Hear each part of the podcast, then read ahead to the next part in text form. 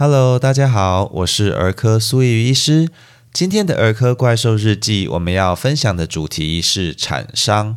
我们知道，即使在医疗进步的现代，生产对妈妈与新生儿来说仍然是充满风险。如果在过程中造成新生儿身体功能或者结构的伤害，我们就称为产伤。产伤可以发生在产前、产中或者产后。发生率约占所有活产的百分之二到三。选择性剖腹产并没有办法完全避免产伤的发生。初产妇也就是第一次生产的妈妈，母亲体型较小，胎儿过大，难产，产程迟滞，胎位不正，使用产钳或者真空吸引器来辅助生产等，都会增加产伤来发生的机会。产伤一旦发生，不仅父母心疼，照顾新生儿的儿科医师与接生的妇产科医师同样也充满压力。虽然大多数的产伤都可以顺利痊愈，不会留下后遗症，但还是有部分产伤需要密切追踪评估与积极处置，甚至要长期复健才能让孩子脱离险境，恢复正常的身体功能。接下来，我们就按照新生儿常见的受伤部位，一一介绍几个常见的产伤吧。首先，我们要提的是头部产伤，最常见的是产瘤，英文是 caput succedaneum。严格说起来，这不算是受伤啦，而是新生儿通过产道或者剖腹产的伤口时，头部受压迫而产生的软组织水肿。那摸起来会软软的，而且可以跨越头骨的接缝。通常会在数天内就自行吸收消失了，不需要特别的处理或治疗。相对来说，另一个叫做头血肿的病灶，英文是 cephalohematoma，则是真的发生了出血，但因为出血的位置在骨膜以下，出血量通常不大，而且不会跨越头骨的接缝。在病灶的地方摸起来会有弹性，像充饱的轮胎，而且不会随着孩子的姿势改变，那病灶跑来跑去，它会固定在同一个位置。那头血肿一般在两周左右就会逐渐开始吸收了，通常也不需要治疗，但需要注意血液吸收的过程中有可能会发生黄疸。切开引流或者抽吸是不建议这样做的，因为会增加感染风险，而且没有明显的好处。值得一提的是，如果头血肿比较大，在吸收后就会留下小小的钙化痕迹，摸起来像头上有个小石头或者角。但随着孩子未来长大，这个痕迹就会越来越不明显，而且头发多起来，最后连本人都不太容易发现。所以爸爸妈妈们可以不用过度担心哦。在头部产伤中最危险的其实是帽状腱膜下出血，英文是 subgaleal hemorrhage。这种产伤的出血位置是在骨膜以上，那一片横跨整个头部，称作帽状腱膜的结缔组织以下。由于这个地方空间很大，一旦发生出血，就可以跨越头骨的缝合线，并且延伸到颈部、耳后、眼窝等，有时甚至可以看到皮下有明显的淤青。这病灶呢，摸起来是柔软，而且波动像水袋一样的，会随着孩子姿势改变，那病灶的形状跟位置也会随之变化。帽状腱膜下出血，由于出血量可以非常大，有可能会造成出血性休克或者死亡，是新生儿的急症。一旦发现，除了需要到新生儿加护病房抽血检查，并且积极监测头围、生命征象外，也需要视情况进行积极的输血治疗，以及矫正凝血功能异常，注意有没有合并颅内出血以及黄疸等。过去照顾这类孩子，虽然大部分都可以顺利过关，但也有遇过因为出血量太多太急，结果整个头肿到两倍大，即使经过积极的输血与治疗，最后仍因失血过多休克死亡的案例，实在不可不慎。那在讲完头部产伤后，我们就来提骨头的损伤，也就是骨折啦。生产过程中最容易发生的骨折是锁骨骨折。如果孩子胎位不正，有艰难产以及臀位产，那就会有更高的风险产生锁骨骨折。新生儿出生后，如果锁骨发生了骨折，骨折侧的手臂活动就会受限，或者在检查时惊吓反射，啊，也就是孩子受到刺激或者往后倒时，双手会张开像吓到的这样的一个反射，会不太对称，啊，就是骨折的地方它就不太动了。那骨折位置摸起来呢，也会不平整。甚至因为错位，在摸的时候发出 b 啵 b 啵的声音。照 X 光通常就可以帮助确认诊断了。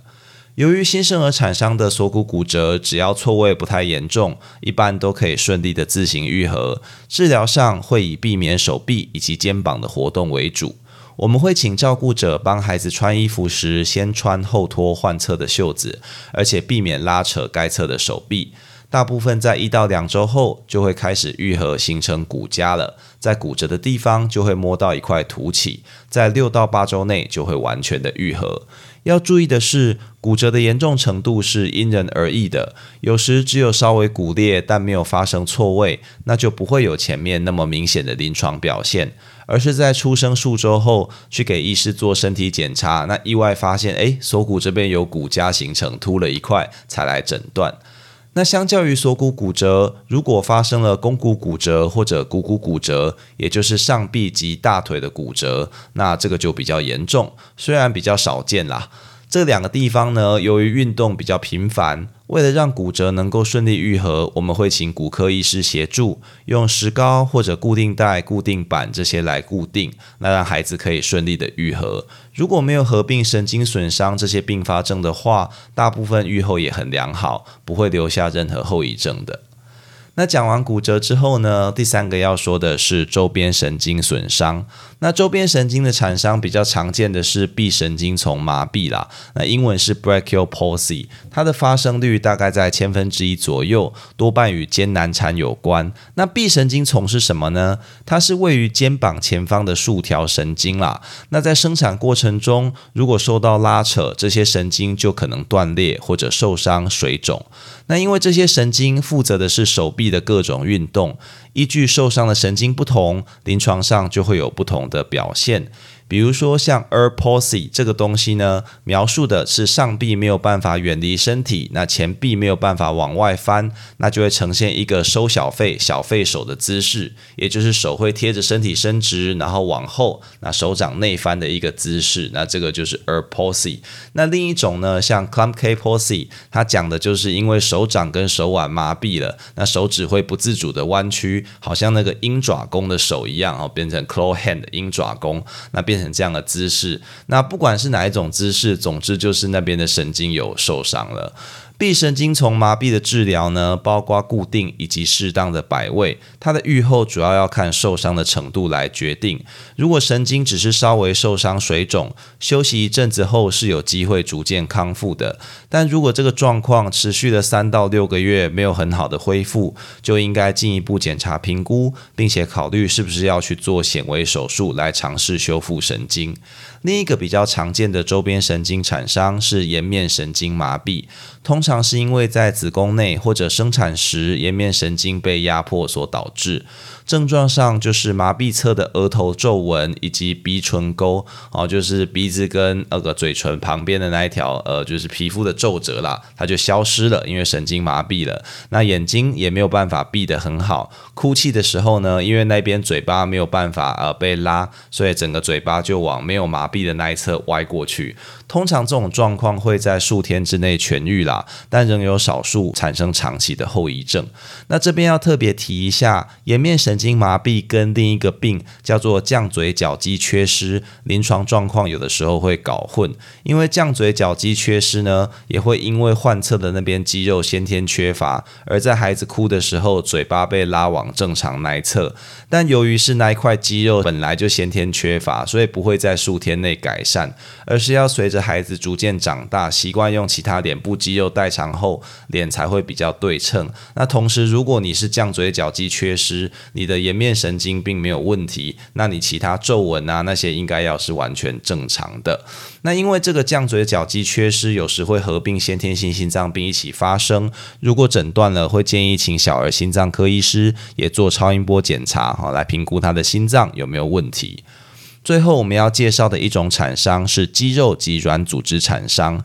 其实新生儿身上所有的部位呢，都会有产伤的风险啦。那这种肌肉跟软组织的产伤，常常就会以淤青啦、红肿、破皮、出血点来表现。大多数肌肉及软组织的伤害都可以自行痊愈的。比较特别的是，如果胸锁乳突肌，也就是控制转头的这条肌肉受伤，那就会造成肿块或者纤维化，使得婴儿头向患侧倾斜，下巴上抬转向健侧，而有这样斜颈的发生了。那这个病我们之前特别篇也有介绍过，有兴趣的爸爸妈妈们也可以收听参考一下。大部分斜颈的患者借由摆位跟帮助运动就可以恢复了。那如果症状持续超过一年，应该要考虑手术去做进一步治疗。其实不管接生的妇产科医师或者孕妇再怎么努力小心，还是有一定比例的新生儿会发生产伤的啦。想想看，平时我们再怎么小心谨慎过日子，还是免不了会有摔跤、小擦伤的时候啊。更何况是风险高得多的生产呢？因此，如果孩子不幸发生产伤，请千万不要苛责接生的医师或者妈妈，而是要与医疗团队配合，给孩子适合的评估与治疗哦。当然，身为儿科医师，温柔对待每个孕妇与新生儿，正确使用医疗器械来辅助生产，也是我们与妇产科医师当仁不让的义务。希望透过今天的分享，大家可以对这个议题有更深入的了解。爸爸妈妈们也不会因为孩子不幸发生产伤就过度焦虑、不知所措喽。以上就是今天的全部内容。如果你喜欢本频道，欢迎按下关注、订阅，并且分享给你周遭的亲朋好友，这样就能收到本频道的最新通知，也让苏医师有动力提供大家更优质的内容喽。也欢迎各位听众到 Apple Podcast 留下你对频道的看法，或寄 email 到频道信箱，提供您宝贵的意见哦。我是苏宇医师，我们下次见。